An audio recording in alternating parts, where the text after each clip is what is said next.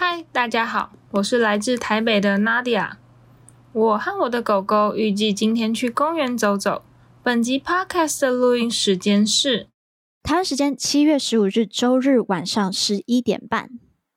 新闻内容有可能随着你收听的时间有点改变喽，那就让我们开始吧。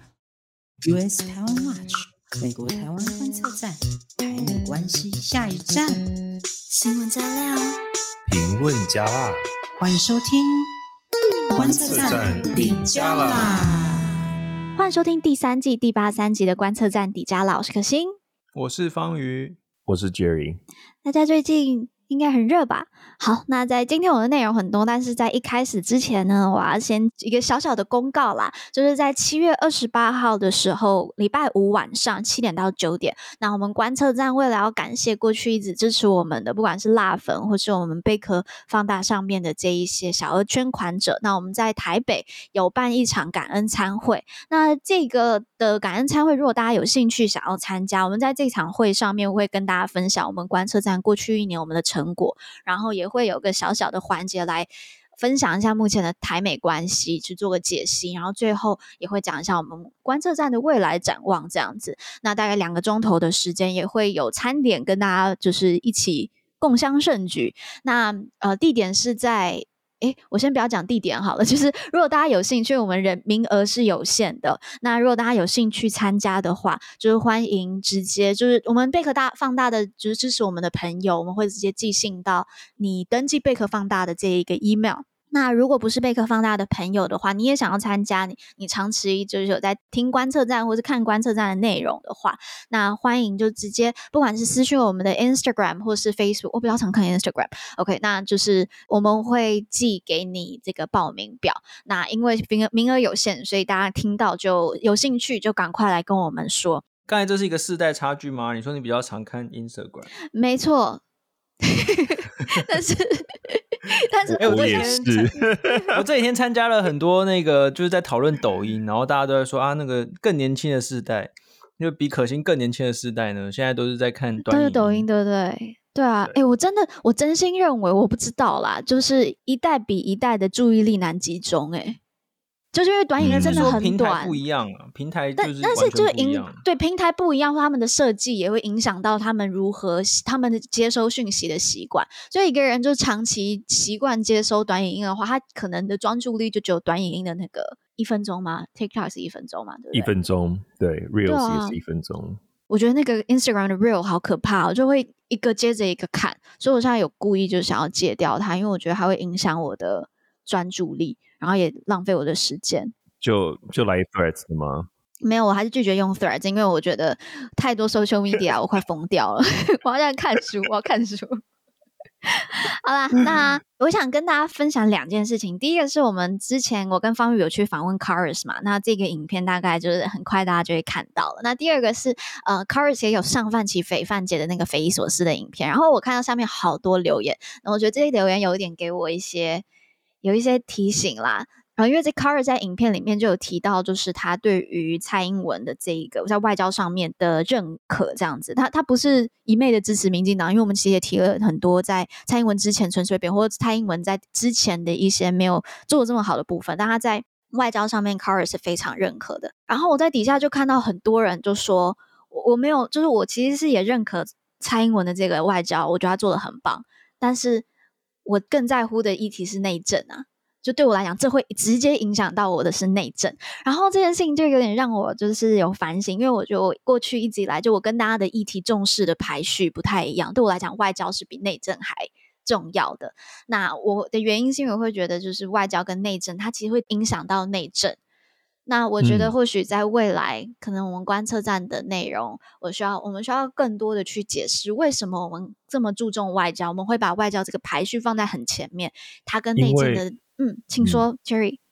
因为外交其实就是你国家安全的基底，你没有国家安全，你怎么能够做做好内政呢？就是你这些东西就没有了，嗯、对啊。啊，你讲的太好了！天哪，我 就是好。啊，我的意见跟你不一样哎，我觉得真的吗？我们收听我们的这个朋友们，绝大多数都是觉得外交非常重要。但是我我其实最近有参加过一些演讲，或者是上一些节目，比如说我在那个小军台湾 Plus 上面就有讨论说，哎，其实大部分的人并不了解呃外交事务跟。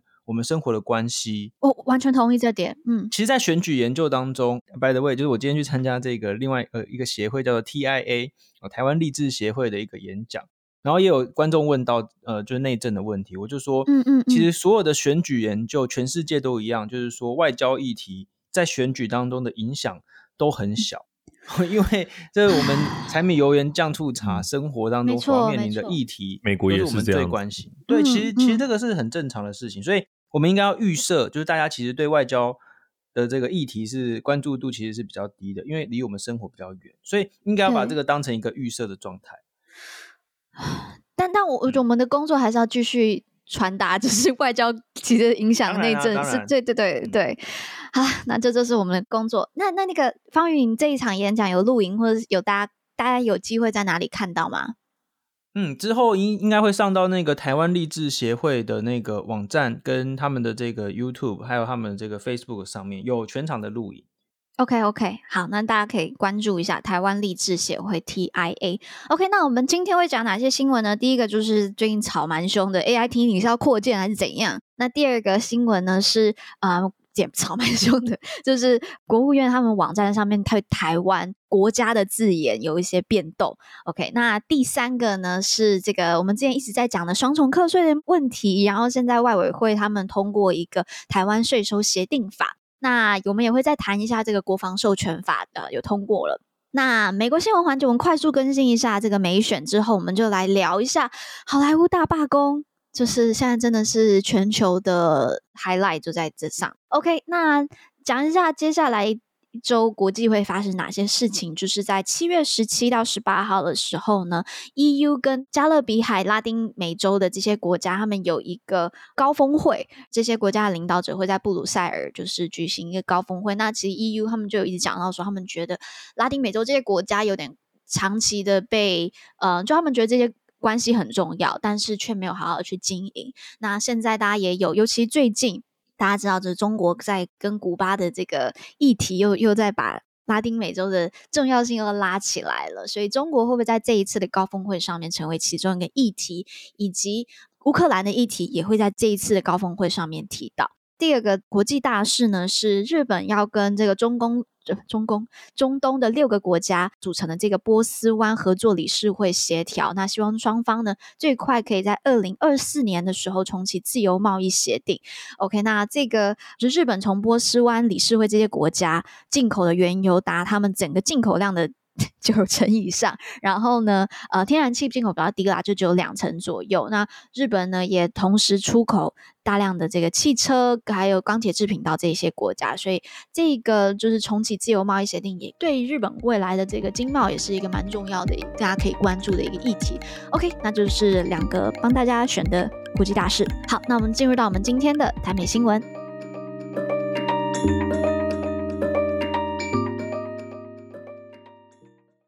OK，就是我想大家可能都有听到相关的新闻了。如果是住在内湖的 AIT 附近的，可能 我们都没有住内湖的，就是他们可能最近都在聊这件事吧。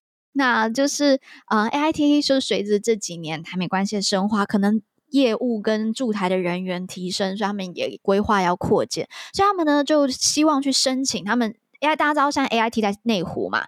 然后他们说，等等，这边应该是要补充一下，AIT 台北的办事处在内湖，嗯、因为 AIT 的总部其实是在 Washington DC，对对对，然后他们在对，然后他们在高雄，不是不是不是 Washington DC，是那个 Arlington。那就是 Washington D.C. 好吗？算吗？算吗？大华府 D.C. 是 大华府地区，对吧？这呃，广义的大华府啦。想仔细来看，其实不是在 Washington D.C.，但其实就是就是隔一条河这样子。对啦，好，Anyway，大家回回来。那现在在台北办事处，大家知道在那个内内湖那里嘛？那他们因为就是希望扩建，所以他们想要申请，现在在这个呃现址的门口旁边有个二点五公顷的一个用地，增加他们的一些呃使用空间。这样，那这块用地原本是要盖内湖国中的分校，而这个扩建在当地呢，在内湖那边就出现了一些反弹的声音。那外交部也在十三号的时候，我们就办了一场座谈会。OK，那座谈会呢，我们看到的是反对的声浪非常的，就占很很高的比例。然后其中一位这个国民党的议员，他就表示说，内湖的国中需求非常大，他们现在的国中都额满了，而且非常的难进去。而且他还提到，就是说。况且美国还不是我们的邦交国。然后一说完这句之后呢，台下的民众就有点是呃呼声蛮高的，然后也有呼应，就是说要不然跟我们建交啊。然后随后这个议员也说建交应该是个选项。OK，那不止当地的里长表达反对，李明甚至就是有这些比较情绪性的发言，然后还有说为什么要扩建这个占用地区。OK，但是好像 如果细查一下这件事情不是这样子，Jerry 对不对？嗯。其实这块地，它原本在二零一六年的时候，就是那个时候台北市政府就是评估，因为少子化，所以就不再有这个建校的需求，所以它其实就把百分之九十五的土地全部都归还国有，然后后来就变更成机关用地这样子。那在柯文哲是他担任市长的任内呢，其实有一度要被讨论拿来盖社会住宅。但是当时 AIT 就有提出疑虑，就是说，因为它其实真的就是在 AIT 的门口那边，那社会住宅你一定往上盖嘛？你看现在台湾有几个社会住宅的那个盖的那个已经盖好了嘛？它就是都很高，所以它就是会有一些安全上的疑虑，所以那个时候他们就是有表示反对。那反正后来也没有要盖社会住宅了这件事情，所以这个地其实现在就是被市府交还国有，然后就是让国家来中央来决定要怎么使用这块地。那回到这个座谈会，就是刚刚外交部举办这场座谈会。那其实外交部目前表示，这个还没有成案，所以他现在其实还是在汲取居民意见的过程。那 AIT 的人员也有参加这个会议，不过他并没有参与讨论，所以这个其实后来有被。大家批评，这个我也想要听看，等一下大家你们怎么看这件事情？嗯嗯嗯、我自己是觉得说，就是有点观感非常的不好啦。就是你就看到台上好像有一个座位是留给 AIT 的人，但他们就是现场有他们的人在现场，可是他们并没有参与在台上参与讨论。那目前看到一些政论节目，大部分的论述就是说台湾当盘子啊盘啊，然后有些人说不顾台湾人的权益。那你可以看得出来，这个就是一个，如果你看网络上相关的那些影片，就是这这就是一个崇美态度、以美论的大会集，就是当地当场就是在那个座谈会上面大家的发言。嗯嗯。嗯，那我是觉得我自己的看法是，就刚刚讲这块地它的来由是这样，我先讲反驳几讲几个我觉得不太合理的讨论方向，然后等一下就让方宇跟可心来讲。第一个就是，我觉得现在的那个论调有点像是哦，我们在割地的感觉，就是为什么你一直扩建，嗯、然后 AIT 扩建，嗯、那我们内湖人的权益就变小。那我觉得不能这样看，因为这个也不是割地，就是不管 AIT 它现在这个内湖的限制，其实它这个内湖内湖的限制是从两千年初的时候就已经开始。在谈租，就那时候就已经谈成了租用。对对对，对，它不是最近才发生的事情，它是拖到比较后来才开始盖。那是因为租了快二十年嘞，租了快二十年嘞，二零零五就开始租嘞。对对对对对，而且这个讨论是非常久以前的，那个时候内湖都可能还没有到现在。不是之前有人说内湖黑压压、黑压压的一片嘛？不知道是谁讲的，就是 如果大家记得，对，所以那时候那是很久很久之前就已经谈好这块地的使用了。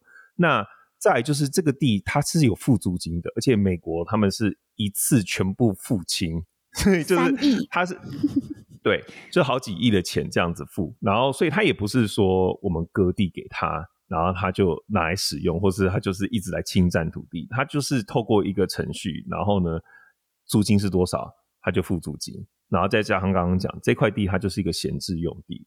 目前这块地是的确是闲置的。然后 AIT 其实已经租用了大概将近快一半的空间，拿来当做它的储藏的使用，或是一些停车的使用。所以他们其实已经在用了。然后这块地就是一直没有被规划，所以交还给中央。经过评估之后，北市府评估交还给中央。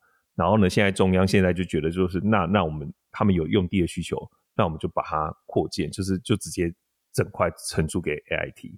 所以我觉得割地这种论调其实是对我来说蛮吊诡的。然后再来很多人他们的讨论是把它讲的好像 AIT 是什么嫌物设施一样，你会听到很多在座谈会上面说什么，让我们当地居民得到什么？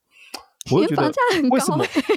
就是请问，它是一个什么化工厂，或是排放废气的什么工厂？然后就是你要得到什么补贴嘛？因为的确好像嫌物设施的话，当地居民是。按照惯例就是会得到一些补贴嘛，可是他好像也不是啊。嗯嗯嗯、我的意思就是，如果今天成品在你成品不是在新店又开一个新的那个 mall 嘛，就是大的，嗯、你会说你在旁边开一个那么大的 mall，请问我们当地居民得到什么好处？你要让我们就是使用你们的设施，你也不会有这样子的想法嘛。所以我就很好奇，有啦，成品开了就可以逛街啦，就可以看书，然后可是逛街你是进去里面可以睡在那里，你是。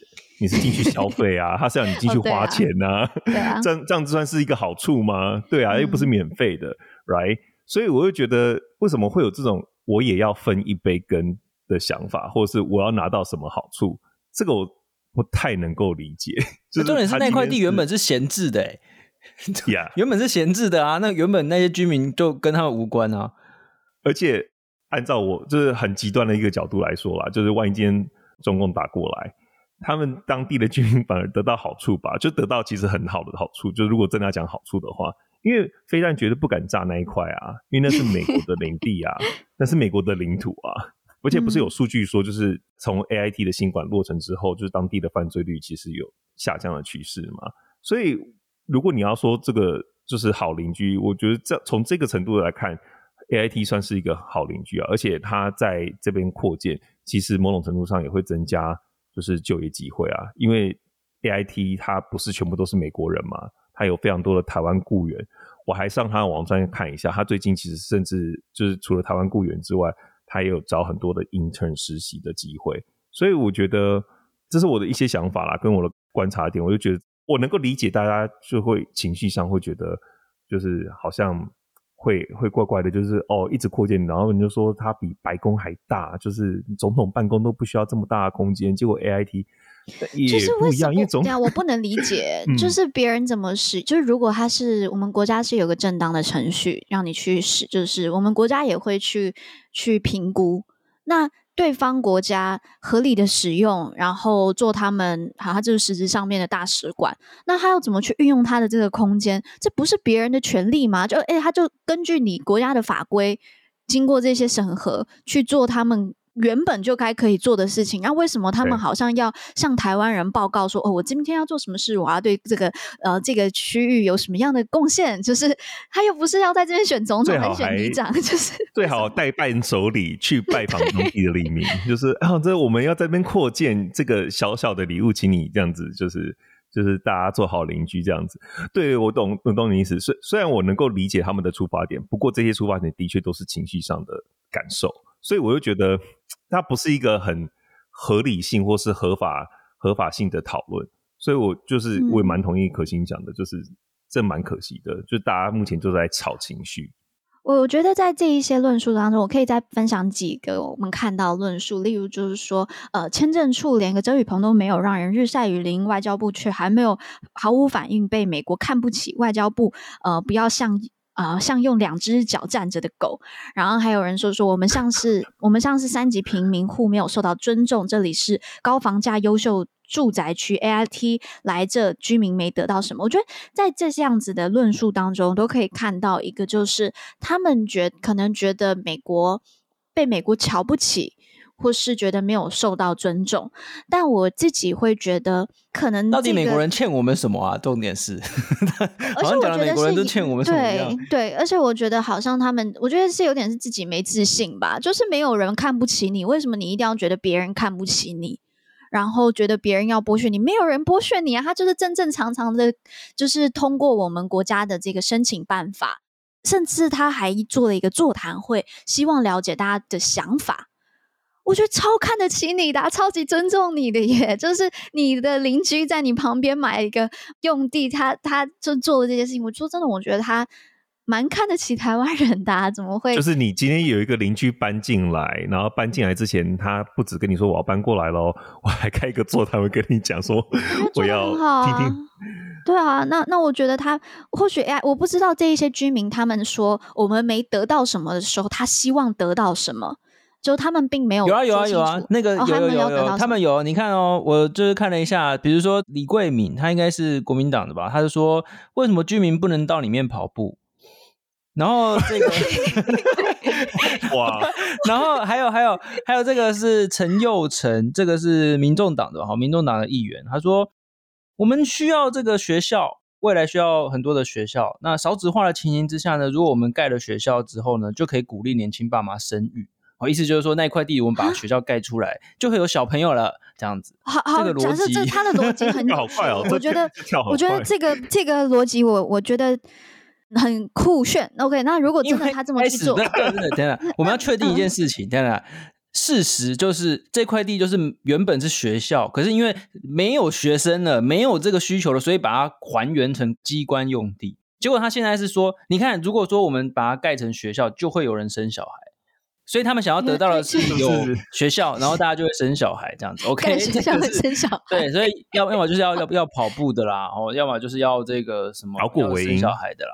这是很奇怪的。我觉得如果他真的希望盖学校好了，或盖其他的用地，他就好好的去申请，那他也去汲取其他的公民的意见，然后拿出一些数据，为什么我们真的需要，然后好好的讲，但不是用这样子去去乱骂吧？我觉得。哎，对，然后还有刚才还有那个说说说到那个白宫啊，说什么白宫的没有需要那么大。哎，这样其实我们要跟大家补充一个概念哦，就是说白宫的确不大，但是白宫旁边有很多那个办公的机关。OK，哦，白宫本身其实很小，它的比如说白宫国安会就不在白宫我可以在旁边那一栋楼。OK，所以你不能说什么白宫就这么小，嗯嗯嗯，然后为什么 AID 需要需要大？这不是不能这样子乱比，而且就重点就是说今天。你你要承租多大多小的土地，那是美国政府想要做的事情。他们想要怎么用，嗯嗯、其实说真的跟我们没有什么关系。我们不需要去问、嗯、他们，我们只要确定说有符合这个法律，然后有符合这些程序，啊、他们也有付钱哦，有付租金，这样就可以了。你为什么要管人家怎么用嘞？这些理由其实都都蛮奇怪。然后刚才说到那个什么，呃，AIT 的那个签证处没有遮雨棚啊，什么就是去排队的人要日晒雨淋。然后就说我们的外交部没反应，哎，等等等等，我们要确定一件事情哦，发签证的是美国政府，我们外交部当然没有办法去跟他讲什么，对，就是发签证这件事情是国家的主权行为，他们要怎么发，要怎么排队，要怎么样审核，这完全都是美国政府的事情。就像我们要怎么样发签证给其他人，那也是我们的事情，别的国家没有办法来要求我们。以上这些理由，我觉得都蛮。我觉得或许办签证的人，你可以说可不可以有一个，就你自己去讲，但不会是外交部帮你讲。然后，啊、而且我，对啊、就你可以反映啦，你可以跟他们就是，哎，寄信给他们嘛，就说我们真的很累啊，怎么天气很热啊，你可以讲啊。就像是我每天就常常经过那个市民大道上那个泰国办事处，因为超多人要去泰国了嘛，我也看他们超热超累的啊。那你你可以跟他们讲说，哎，是不是有个雨棚？你可以去反映，但不是说，哎，外交部你怎么没有来，就是去骂美国？我想说这个是，这真的。哎，以前那个旧的 AIT 门口雨棚也只有一点点啊。对对对，大排长龙嘛，因为它那个雨棚只有一点，因为它旁边就是要排在那个人行道上面嘛。对对对，对，以前旧的那个 AIT 啊，在那个大安区那边那个，我有排过旧的 AIT。对啊，我之前出国的时候拿那个签证也是要去那边、啊、那个嘛。对啊，嗯。然后我我今天其实去参加台湾励志协会的活动，也有人问到这一题，可见这一题其实是蛮热门，而且是跨越。不只是这个蓝银啊，就是其实是跨越蓝银的哦。就是有人就问说，哎，有很多人就开始阴谋论啊，说那块地那么大，是不是就是要那个什么？呃，如果假设中国要打来的时候，我们这个说的台湾的官员就可以跑去那边避难啊，是寻求庇护啊什么？这是什么跟什么啊？天哪！我听到的时候整个快吐血，真的是阴谋论。就完全的，你看现在在那边反对 AIT 的扩建，就完全是导到一个非常奇怪的地方。然后还还有，甚至还有学者哦，我看到还有学者说啊，那个 AIT 扩建就是为了要那个什么，在那个空地停直升机，然后那个要打打仗的时候呢，就可以撤侨，美国人接走啊什么之类的，这更是莫名其妙啊！就是而且还学搭配之前前阵子的、AIT 确实会撤侨啦，就 AIT 确实确实会撤侨，对啊，对。嗯，对，那重点是不是为了不是说扩建就是要撤侨，并不是这样嘛？我们不知道他扩建现在是为了什么，但是这就是他们自有，他们自己有他们自己的使用权啊。这些反对其实都是基于那个莫名其妙的 对于美国的一些奇怪的这个想象，这样子哦。那、嗯、那我觉得目前看起来是没有什么可以成立的这个理由，这样子。嗯，好啦，我觉得我们聊这个也聊蛮久。那其实我我们很希望就是大家对自己有点有多一点信心，然后也对我们国家的这一个程序多一点信心。就我们的国家也不是会乱去。给土地的，而且他也相信美国就是走合法管道，别人要怎么用他们的地啊、就是麻烦这件事情，就是尊重别人的使用权。对，那我觉得这是一个呃公民社会该有的一个素养啦。好，那今天这方面的讨论我们就先到这里，那我们就进到下一个，也是 最近吵得很凶的第二个新闻。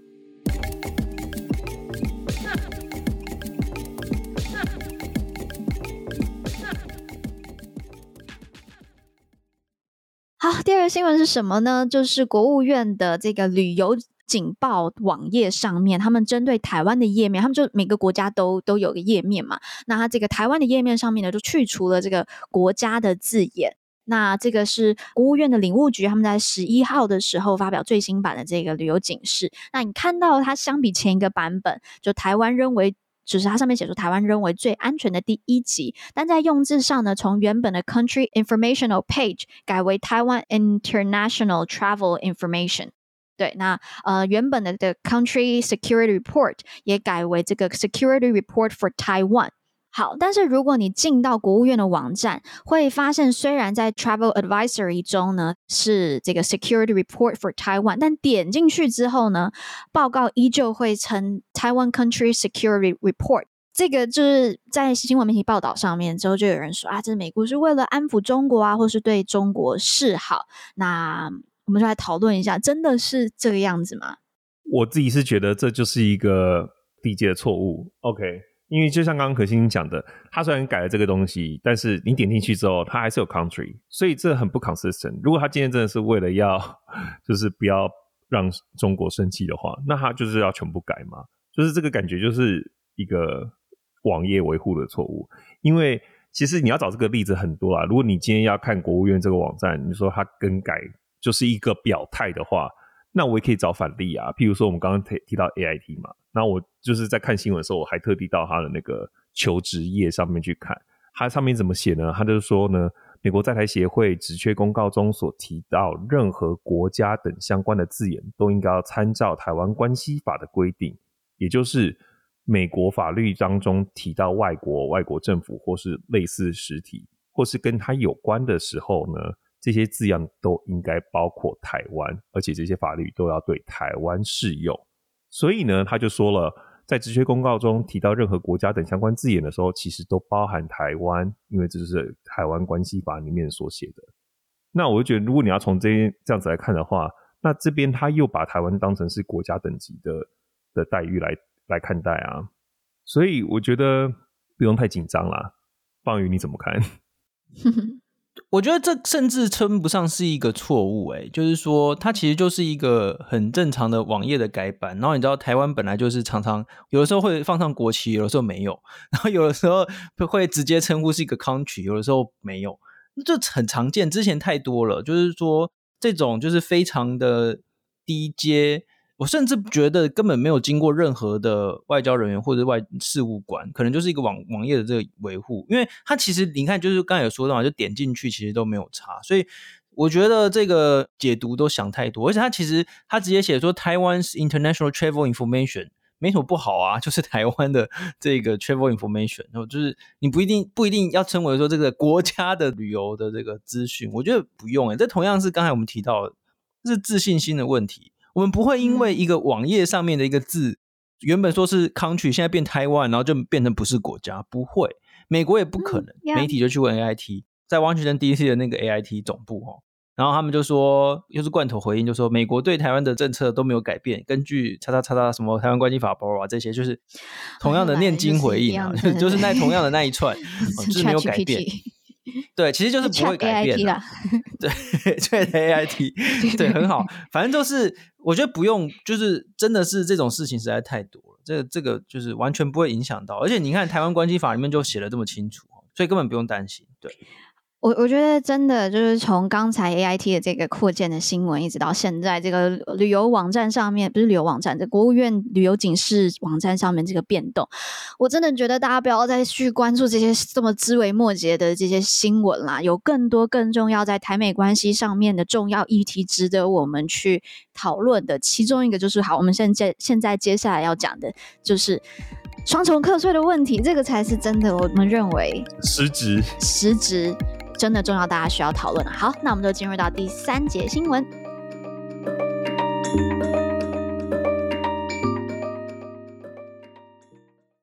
OK，那是这个双重课税问题，我们当然之前一直讲了嘛。那现在呢，在美国的参议院，他们的外交关系委员会在十三号的时候呢，口头表决通过了这个二零二三年的。台湾税收协定法，那授权呢，政府跟台湾协商，并完成台美之间的这个税收协定，然后来鼓励台美双边的这个贸易投资，避免双重课税对企业或是个人带来的这个困扰。好，那方宇可以帮我们再复习一下，中文讲过很讲过很多次。那什么是双重课税？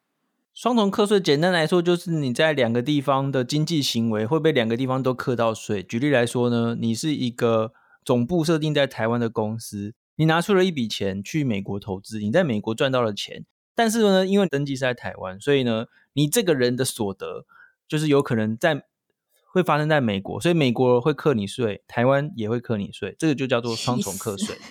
嗯，对，我这边补充一个例子啊，譬如说，就是有一个报道，他就指出，像台积电的一个重要供应商之一，他这个李长荣集团，他们自己就在《华尔街日报》的报道里面，他就说了，就是他们目前的状况就是呢。他们在德州有个生产基地嘛，他现在要缴美国的联邦税、州税、市政税，然后如果他这些税后的盈余，他之后还要再汇回台湾的话呢，他还要再负担百分之三十的美国股息扣缴，然后回到台湾，台湾这边还要来缴企业税跟个人股息税，所以他这样全部算一算之后呢，他就要就将近百分之五十都要就是变成税务这样子，所以就是对他们来说是非常疯狂的一件事情，就是企业根本就没有办法真的到美国投资，因为。我们知道，就是之前二零二二年的时候，就是去年的时候通过那个晶片法嘛。然后晶片法其实很大一部分就是鼓励了在美国制造的晶片商。那所以台湾相关的一些企业就会很想要到美国投资，可是他们就又很怕，就是又爱又怕，因为他们一旦到那边投资之后，或者在那边进行生产，他们的钱如果要再回汇回台湾的话，就会被扣非常非常多的税。所以这一次通过，现在目前是出委员会而已啦，所以大家还要再继续关注这个法案。不过这绝对是一个就是产业界非常乐见的事情。然后这个法案呢，它目前是就是参议院的外委会主席是民主党嘛，然后呢首席成员是共和党，所以就是两党的就是美兰德兹跟 Jim Rich 一起提出，所以看起来也是蛮 bipartisan 的一个法案，所以通过的几率应该是蛮高的。OK，那我们就期待了。我觉得这真的是对于台美的双边的投资，因为既然已经通过这个二十一世纪贸易倡议了嘛，那我觉得也是为投资贸易上面的一些障碍去移除了过去曾经可能会有的一些呃阻碍。那但是这个是一个超级大阻碍，那它现在。看起来有机会移除了，那嗯，就继续的关注喽。那再来第二个法案，其实也非常重要的是这个国防授权法。那我们刚才讲的是参议院嘛，那我们这个国防授权法呢，它是因为它是跟这个预算相关的法案。那在美国，预算相关的法案就是由众议院来去审理，因为是众议院是代表人民的嘛。它的席次分配是按照人口比例的，各州人口比例，所以他们是由众议院去审理。那在众议院十二号的时候，他们就审审议这个总额额额嗯总额高达 八千七百六十八亿美元的糟糕，这到底什么可怕的天文数字？八千七百六十八亿美元的二零二四年财政年度的国防授权法 NDAA。那经过三天的审议，最后是。两百一十九 versus 两百一十的些微差距通过了。好，那我们其实每一年都会提国防授权法。那嗯，还有另外一个是那个 Appropriation Act，呃，它叫什么？呃，拨款法案。拨款法案，对对对，一个是一个是授权法案，一个是拨拨款法案嘛。那可以方瑜先帮我们解释一下什么是国防授权法吗？国防授权法简单来说，就一开始最一开始的时候，就是要授权给，就是总之就是跟国防比较相关的，就是说到底有多少国防的这个呃事务需要用到的这个经费。结果就是因为他每年都要通过，他已经连续通过了六十几年，所以每年都会有这个法案，所以呢。大家都会把想要通过的法案通通包裹到这个法案里面来，所以每年我们都必须要仔细的关注，因为都会有很多跟台湾相关的法案，尤其这几年会包裹在这个国防授权法案里面一起通过。所以那这个很多时候呢，就是我们不要再讲说什么法案都没用什么的，因为你必须要一直让国会里面有提出台湾相关的法案，一直让大家有讨论，最后。很有可能就是会通通包裹到这一个每年都会通过的国防授权法案来一起通过，所以这是一个我们每年都必须要关注的一个大包裹。嗯嗯嗯。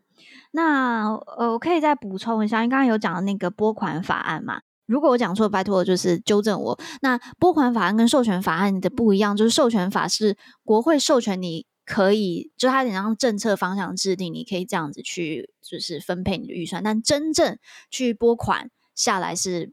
这个拨款法案，我这样没有讲错吧？对不对？应该是说是一个是呃大原则，然后另外一个就是真正去用钱。对对对，对，对，对。OK，那现在可能对台湾来讲，大家比较开心，这次国国防授权法案，刚才那个方有讲到，会有时候有一些。之前的法案会夹带通过，其中一个就是这个诚实地图案。什么是诚实地图案呢？就是要求跟台湾相关的地图上面讲到台湾的时候，它是要是正确的，它不能把它呃放在中国底下，然后不能把它纳入中国领土的啦。那就是它现在也。现在被纳入了这个 NDAA，然后还有很多关于就是授权去呃更多的呃台美在军事上面或是印太地区的一些呃军演啊或者是军事上面的花费呃也都在这个 NDAA 里面。这个是就有点接连到这个美国新闻的啦，就是这一次的这个 NDAA 他们在通过的时候其实有蛮多的吵架，但吵架的部分不是在于这一些外交议题的呃部分，比较多都是。跟这一个议题，这跟 abortion 这个堕胎，跟这些意识形态上面的议题有很大的关系，所以这次不是讲呃两百一十九票对上两百一十票嘛，真的超级些微的差距。OK，好，那以上的就是国防授权法，那希我们也会继续为大家就是更新国防授权法的部分，那这真的还蛮重要，还有到后面拨款法案到底确切。播了哪些款，我们也会帮大家再去做报道。OK，那呃，我们今天台美关系的部分就到这里，那我们就进入到我们的美国新闻。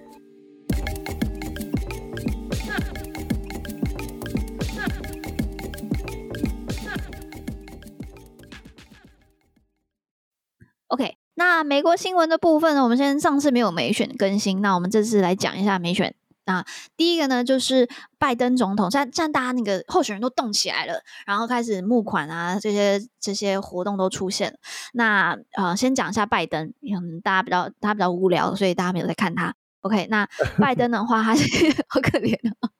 那拜登的话呢，他现在就组了他这个新的 Super PAC，就政治行动委员会啦。那基本上大家可以把它想成是一个募集资金的这些呃后援会这样子。那 Super PAC 就是它的募集资金是没有上限。OK，那他这一次的那个 Super PAC 的名字呢，叫做 Future Forward。我刚刚看到的时候，我就觉得，因为之前那个拜登的口号不是 Build Back Better 吗？就是 B B B，超烂的，根本根本就不知道讲什么，因为 超难念的。然后现在变成，现在从 B B 变变到 F F，这一定要两个一样的单词。但是 Future Forward，我我觉得也也没有到多好啦，就我觉得他们都不是很，不是没有到多好，就是非常差。就民主党可以。呃，想名字想好一点。那那这个 Future Forward 这个呃行政治行动委员会，就是是未来会帮他筹款的一个非常重要的一个组织。OK，那到底未来会筹到多少款，我们就继续看下去。OK，大家如果有兴趣的话，大家可以这些讯息都公开的，全部都看得到。OK，那再来是那个在共和党的方面，我们来看一下，就是上个礼拜 Tucker Carlson 就是大家。应该都蛮熟悉吧？就之前被 Fox Fox News 呃福斯电视台 fire 掉，然后之后去 Twitter 开办他自己的呃节目的这个 Tucker Carlson，美国当代这个最著名极右翼的主播。对，那他呢，就是在一个 Iowa 有一个活动，它是一个年度的活动，它是给这些保守派的基督教的这个活动。那他在这个活动上面，他就有一个他自己的一个有点像是他的秀秀吧。然后每一位呃共和党的这个呃候选人，全部都上去去跟他。呃，有这个辩论。那其实我看 Political 他们的这个报道，就讲说，其实基本上上去就是给他 grill 啊，就是怎么讲，让他火烤嘛，嗯，就是让他被 Tucker Carlson 去质询，质询。对，然后大家猜，唯一一个人没有上这个质询的人是谁？我知道，我知道，川普。对，他是唯一一个没有被 grill。那你猜谁被 grill 最惨？Nikki Haley，DeSantis？嗯，不是，不是哦，嗯，是 Pence。就是根据 Political 啊，他说 Pence 是他就是炮火被攻的最惨的一位。这个活动基本上是让这一些候选人他们可以给这些呃比较保守派基督徒，这保守派基督徒是呃共和党很大的一个票仓，让他们可以在他们前面曝光。但是就是每一个全部都被 被 Tucker Carlson 红，OK，那大家如果有兴趣的话，可以看一下。那目前从民调来看，就就还是川普啦。OK，好，那没选的部分选到这里。嗯、那我们今天来聊一下好莱坞大罢工，Jerry 交给你。OK，这这已经是这一两周，就是其实罢工从五月就开始了。一开始是编剧罢工，然后呢，到现在就是演员也一起加入，就变成大罢工。然后呢是。这一两周就是吵得最凶的新闻，几乎每一天每一天，我开就是听那个新闻的 podcast，一定会提到最新的进展。大家讲这个罢工呢，我们先讨论到三个三个角色，就是第一个就是编剧工会，就是美国的编剧工会，嗯、然后呢，在就是我刚刚讲的，他们其实从五月就已经开始罢工了，所以如果大家有注意，很多 talk show 我已经。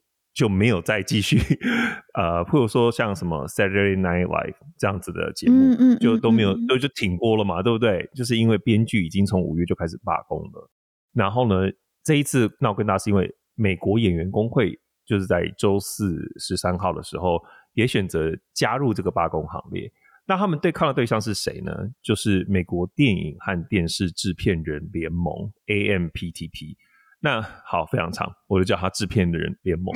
那他代表的人就是 Studios，就是我们常讲的，就是这些，譬如说像 Netflix、Amazon、Disney，然后 Apple 跟 Comcast，就很多很多，就是这些制片商。那从五月开始罢工，然后这次呢，演员工会也加入。你知道演员工会它总共有多少成员吗？就只有好莱坞，对不对？对，就是就是全美啦，全美国全美、呃、美国演员五十万。五十万，也没有那么多，十六万会员。因为 对台湾不是什么演艺工会嘛，其实就是类似的概念。对对对。那他这一次十六万的那个员工呢，他们就是他们其实已经进了协商将近一个月，但是还是协商破裂。所以在大部分的会员都同意之后呢，他就开始正式罢工。然后这已经是好莱坞历史上第二次演员加入编剧一起大罢工。然后呢，上一次。这样子两个人加起来 join force 一起罢工是一九六零年，然后大家知道当时带领演员工会罢工的那个人叫什么名字吗？我不知道，就是 Ronald Reagan。哦，真的 Ronald Reagan 哦，他他是演员，他是他最后变成总总统，就是雷根，嗯，就是后来当总统那个雷根。嗯、然后上一次大罢工就是他带领演员工会一起罢工，那是一九六零年，所以就知道这次共和党的总统。嗯，对，他原本是民主党，然后后来就是也是同样差不多同一个时间，后来变成共和党，所以大家就可以知道这一这一次事件为什么这么大，就是因为这是已经从上一次已经是一九六零年了，一直到现在，那他到底是在吵什么？就是为什么他们会罢工？其实两个大原因，第一个就是他们没有办法得到合理的薪资。尤其是在于，就是你知道，他们上一次大罢工是一九六零年嘛，通常都是这样子，每一次大罢工之后，就是得到协商，他们就会重新 negotiate 他们的 contract，那上一次这样子的大改革，已经就是好久一九六零年代的事情了。所以，那从那个时候到现在，其实你知道，影视产业已经有非常巨大的转变。譬如说，有数位化，然后甚至是这几年的影音串流，然后等下会再再讲到 AI。所以呢，他们就觉得以前的 contract 已经不敷使用了，我们必须要重新 negotiate 一个新的，就是。来增就是保障演这些编剧啊演员福利的 contract，所以呢，第一点，譬如说就是工资，除了基本工资要调整之外，就是你知道以前的那个年代，就是还是那个 network television show 的那个年代，嗯，他们是演完之后，你只要有重播或者什么的，他们都还是会再继续收到分润。然后那个分润是会一直 trickle down 到就是编剧跟演员，嗯，所以不只是说就是你每次重播你要付版权费嘛，可是这个钱会继续再分给这些演员跟编剧，所以他们就是你演完了一个戏之后，他就是可以有一个 long tail，他就是一直可以未来可以继续被分红，有点像现在譬如说你歌手对不对？就是你写了一首歌，然后如果别人要使用这首歌，他不是会付版权费吗？但那个版权费最后好像也会分到歌手身上嘛。就类似的概念，就是后面的这个创作人、编剧，就是这些幕后工程，他都会得到分润。可是现在在串流平台，并不是这样子去看的，因为串流平台它就没有所谓的重播的问题，因为它就一直在上面，你要看就看，对不对？那以前重播的话，它是看你的那个，它要看你的收视率跟你的广告主去主要的资金来源是从这边这样下去分的嘛。可是你在串流平台上面的话，就没有这个东西，因为串流平台上面他们算的方式就是订阅数，那他们目前也很难判断，就比如说你一个秀在 Netflix 上面好了，这样子串流平台，它到底被播放了几次，他们也不会公布这个确切的数据给后面，就是就是在分润计算上面，他不会用这个来当做参考依据，所以对他们来说，那他们就等于是断了一个他们以前有的就是 的生路，就是他们的收入来源，那就被斩断了，然后再来就是。以前的剧，如果大家还记得什么像什么六人行啊，就是以前那种美剧，它的一个 season，它一一个 season 都是二十几集，二十六，有时候到二十八集。所以呢，就是如果我今天一个演员他能够参参与这个剧集的演出，他就等于有一个保障，因为他们演出就是看你出现多少次嘛，你参与多少集。可是你知道现在 Netflix 在 streaming services 上面，他们这些秀都是十集就结束了。甚至很多都是 mini series，就是可能八集就就没了。因为现在他们的做法是，我就做一个短集数的季一个 season，然后呢反应好我再继续做，反应不好就砍掉。那对他们演员来说，这个这样子的模式非常没有保障，就是因为参与八集演出或参与十集演出，他们能够拿到的钱其实非常的少。然后呢，有了这一季会不会有下一季，也是非常不稳定。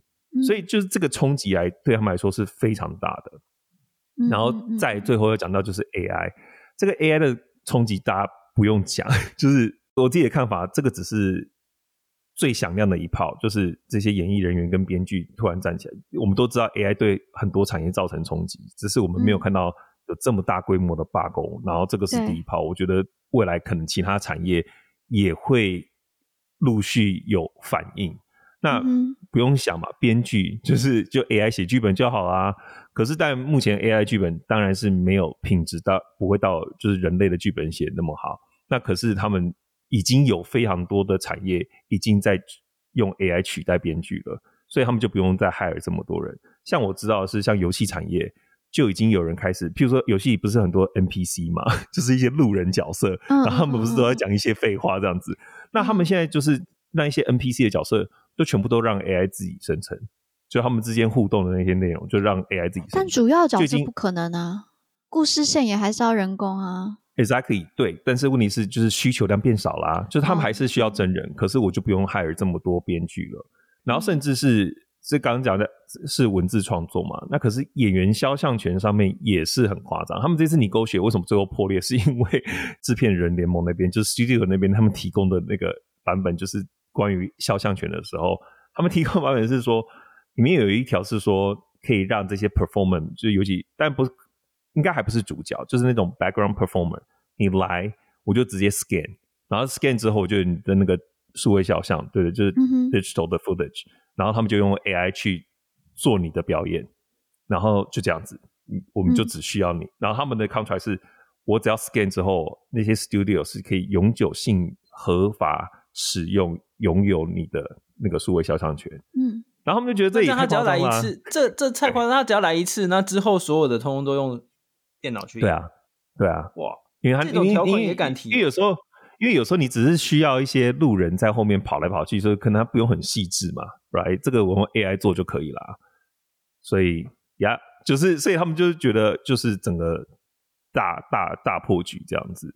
所以像那个，我突然想到一个，这这个是有点题外话，但知道就是因为中国有时候会有一些就是艺人突然因为有可能说错话，然后他整个就就不能演了，然后他们最。中国就有有其一个方法是，他的戏份全部找另外一个演员把他把他演完，或是把他的戏份，如果他的戏份少，就把他全部删掉。但是还有第三个方法，就是呢，就是用 AI 取代他的人人脸。然后这个，因为他们需求越来越多，就是所以呢，就是呃，他们这个技术也越来越好，越来越成熟，是不是？嗯、所以好莱坞可能未来以后，好莱坞 Studio 就跟他们买技术这样子，就换脸技术，对。就换脸嘛，对啊，所以所以这真的是一个，我觉得我们当然他们这是开第一枪，可是大家我觉得接下来会有越多人去思考这件事情，就是 AI 啊这样子对各个产业造成的冲击。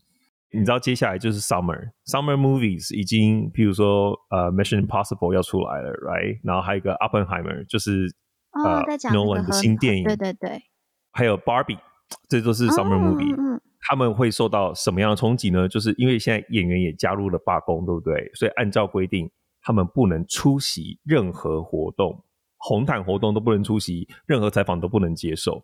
所以这些电影预计要上映，可是你可能看不到任何的宣传，就是没有任何人会，就是因为像那个 Oppenheimer 他们的首映会，其中几个主角就是 Murphy 跟 Emily Blunt，他们就直接离开了，嗯、提前离开首映会。